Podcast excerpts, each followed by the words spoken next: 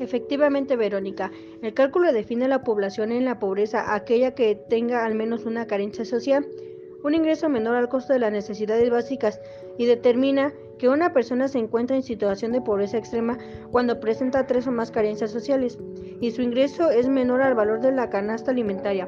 Pero ¿sabes cómo puede combatir? Crea buenos empleos.